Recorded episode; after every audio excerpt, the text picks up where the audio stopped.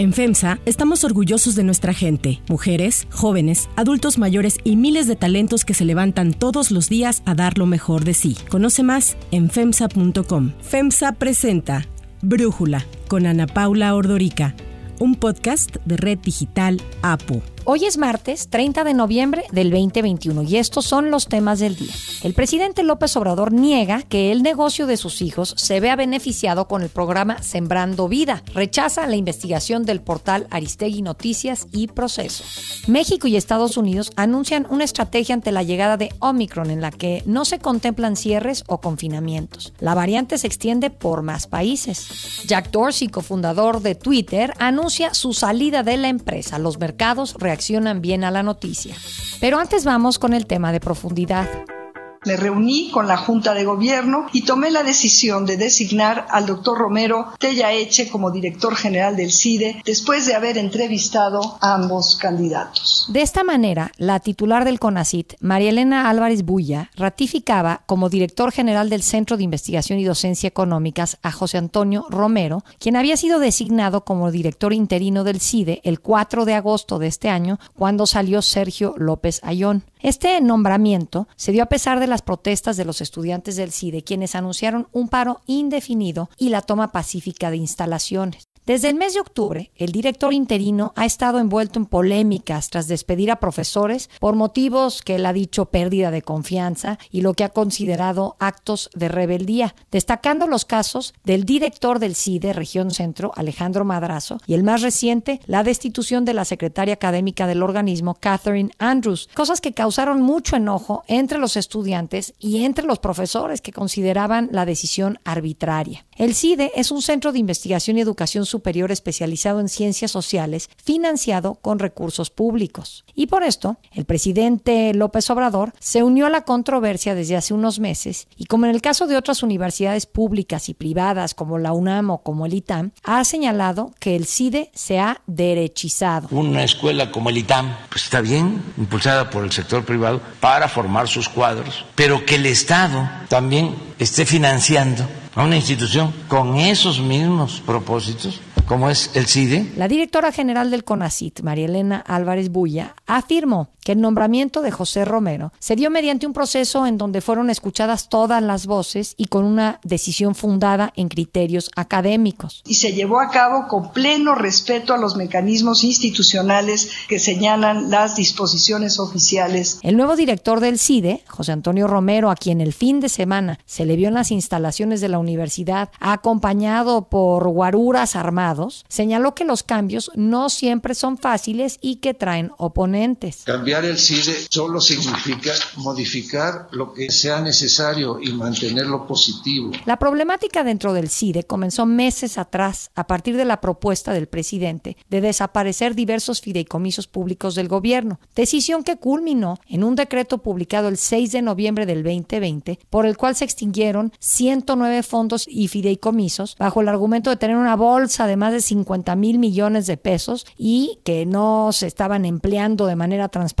lo que decía el presidente, y que él los iba a emplear para programas sociales y atención a la pandemia. Dentro de estos fideicomisos desapareció el Fondo de Cooperación Internacional en Ciencia y Tecnología del Consejo Nacional de Ciencia y Tecnología, que era utilizado por el CIDE para la administración y pago de proyectos de investigación, para becas para estudiantes, compra de equipos de cómputo, entre otras cosas. El nuevo director del CIDE ha acusado a diversos medios de comunicación de emprender una campaña de desprestigio, haciendo uso de mentiras. Mientras tanto, el presidente Andrés Manuel López Obrador señaló que las protestas en el CIDE podrían estar respaldadas e impulsadas por sus adversarios. El jefe del Ejecutivo también acusó que el CIDE no estuvo a la altura de las circunstancias durante el periodo neoliberal. ¿Quiénes están ahí? Porque a lo mejor es de los grupos de Krause y de Aguilar Camín que acaparaban todo. La semana pasada, Víctor Manuel Mid Canales, un estudiante de la licenciatura de Derecho del CIDE, promovió un amparo contra el proceso de selección del nuevo director general y sin embargo el juzgado décimo segundo de distrito en materia administrativa de la Ciudad de México negó esta suspensión provisional y fijó el próximo 3 de diciembre para que se realice la audiencia incidental en donde se va a determinar si le concede la suspensión definitiva. Para Brújula Víctor Mead habla de la imposición de Romero. Las y los investigadores del CIDE, a lo largo de tantos años de trabajo en beneficio de la sociedad mexicana, han sido actores clave en el impulso de discusiones importantísimas para el país, como el matrimonio igualitario, la interrupción legal del embarazo, regulación del uso de drogas, encuestas a personas privadas de la libertad, efectos de la militarización, justicia transicional, reformas constitucionales en materia de acceso a la justicia, movilidad social, en fin, se cuentan por montones estas investigaciones. A estos proyectos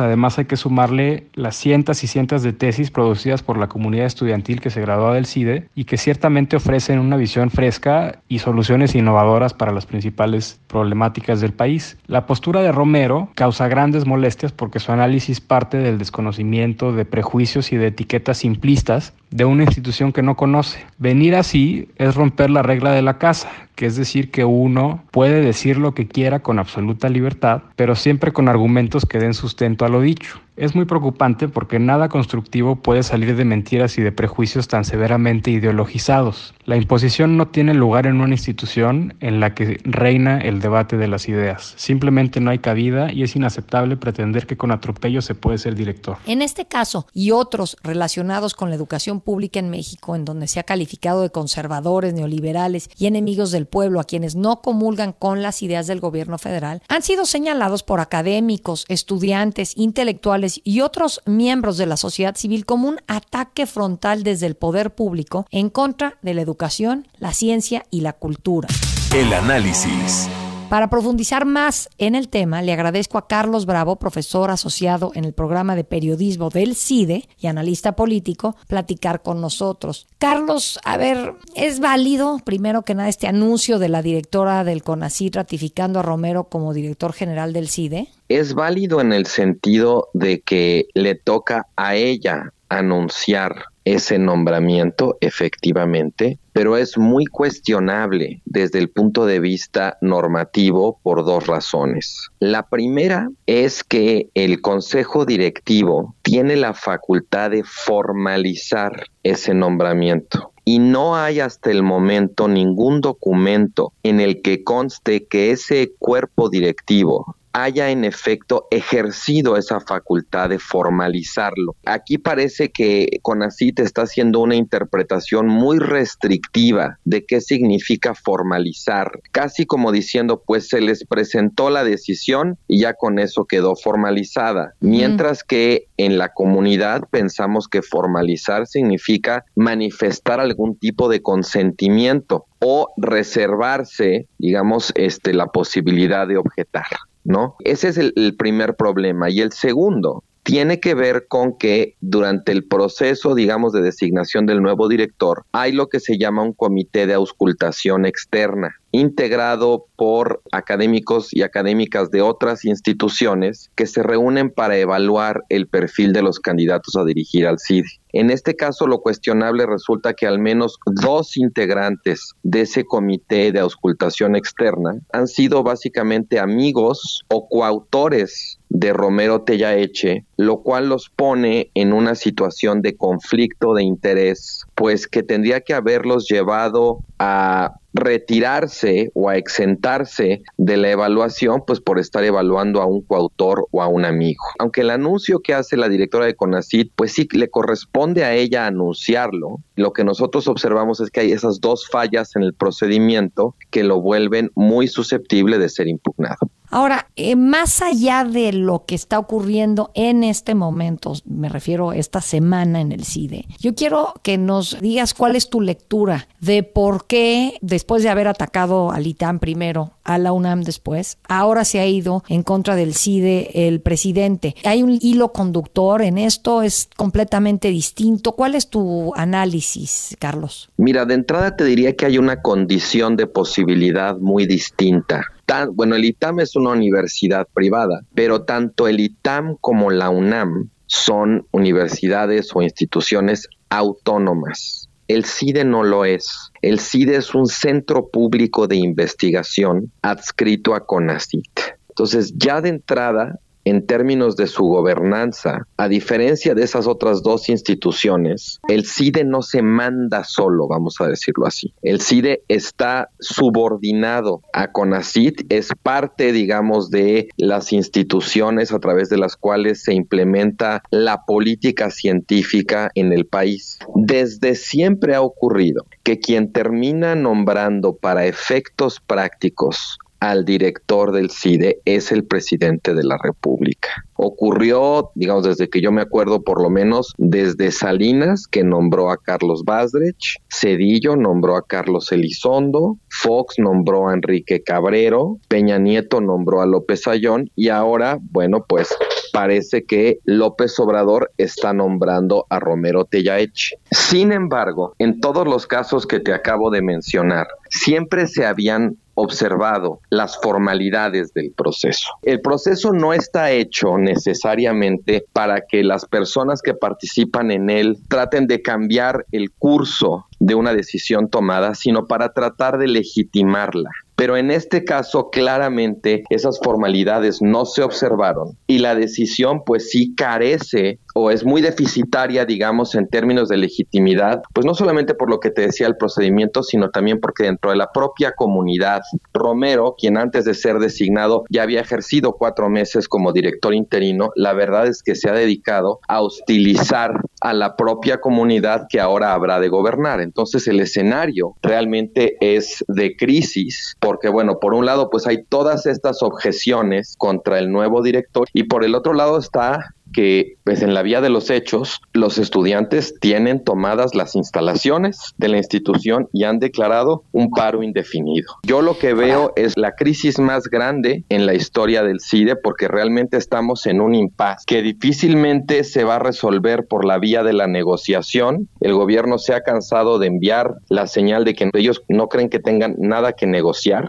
y pues lo que va a pasar es que el CIDE va a empezar a ser, digamos, asfixiado por esta crisis. Y en el contexto de la cantidad de problemas que tiene México en este momento, ¿por qué es relevante que esté pasando esto al CIDE, a alguien que no pertenece a la comunidad académica? ¿Por qué le puede interesar esto que ocurre ahí, Carlos? Mira, yo creo que al CIDE le ha tocado el ingratísimo papel de lo que se llama el canario en la mina. Lo que está pasando en el CIDE va mucho más allá del CIDE, porque en realidad es el primer paso, la punta de lanza de meter una cuña en las instituciones de educación superior por parte de este gobierno. ¿A qué me refiero? Yo creo que las universidades, lo mismo que la prensa, lo mismo que la sociedad civil, pues suelen ser fuentes de información, de conocimiento, de discursos que en muchas ocasiones contradicen al discurso oficial y le llevan la contraria a los esfuerzos propagandísticos del gobierno. Entonces, esta ofensiva ahora, digamos, contra el CIDE, contra lo que fue la UNAM, contra el ITAM, en fin, contra todas estas instituciones, pues también te habla de un gobierno que está tratando de silenciar no solamente a sus críticos, o a, quienes se le oponen, sino también a todas esas fuentes de información o de discurso alternativas, básicamente al presidente. Entonces, si se consuma este golpe contra el CIDE, pues lo que estamos viendo es un experimento exitoso precisamente para tratar de acallar esas voces que a veces suenan las alarmas, que a veces, digamos, producen conocimiento o información sobre la realidad, pues que contradice los datos del gobierno. En esa medida creo que a todos nos interesa, más allá de que el CIDE pues sea una escuelita en Coajimalpa, porque el CIDE es una institución pública de excelencia que realmente por muchísimo tiempo ha producido conocimiento, investigación, ha formado estudiantes con conciencia crítica, con rigor analítico, y eso es lo que estaríamos perdiendo, no nada más con el CIDE, sino de en adelante, pues creo que podrían ir cayendo con más facilidad otros centros públicos de investigación u otras universidades. Carlos Bravo, muchísimas gracias por platicar con nosotros y darnos tu análisis. Si te gusta escuchar Brújula, te invitamos a que te suscribas en tu aplicación favorita o que descargues la aplicación Apo Digital. Es totalmente gratis y si te suscribes será más fácil para ti escucharnos. Además, nos puedes dejar un comentario o calificar el podcast para que sigamos creciendo y mejorando para ti. Hay otras noticias para tomar en cuenta. 1. Polémica por Sembrando Vida. Hicieron toda una investigación mentirosa, sin fundamentos, para buscar mancharnos. Así fue como el presidente Andrés Manuel López Obrador rechazó la investigación realizada por Tania Gómez y Sergio Rincón para un grupo de medios entre los que el mandatario señaló a Aristegui Noticias y Proceso. La investigación titulada Sembrando Vida y la fábrica de chocolates acusa a los hijos mayores del presidente de beneficiarse de Sembrando Vida, uno de los programas estrella del gobierno federal, al impulsar y casi imponer el cultivo de cacao en Tabasco, a pesar de que no es un producto que se dé fácilmente en la zona y que tampoco es un cultivo que conozcan bien los productores locales. El trabajo periodístico revela la participación de Hugo Chávez Ayala, un empresario de Tabasco que es viejo amigo del presidente y de sus hijos. Además de haber sido consultor en Sembrando Vida, Chávez asesora a El Rocío, que es la finca cacaotera de los hijos del presidente. Cuando ganó el presidente López Obrador, su hijo, Andrés Manuel López Beltrán, solicitó el registro de la marca, que ya se comercializa en exclusivos puntos del país, en los mejores restaurantes y delicatessens de México.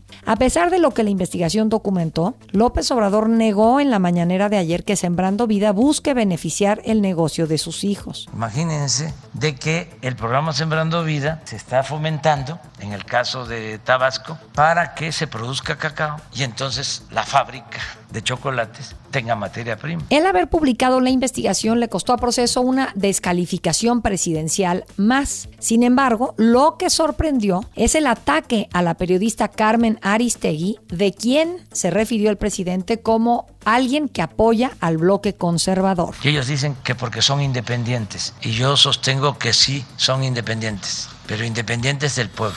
2. Avance de Omicron.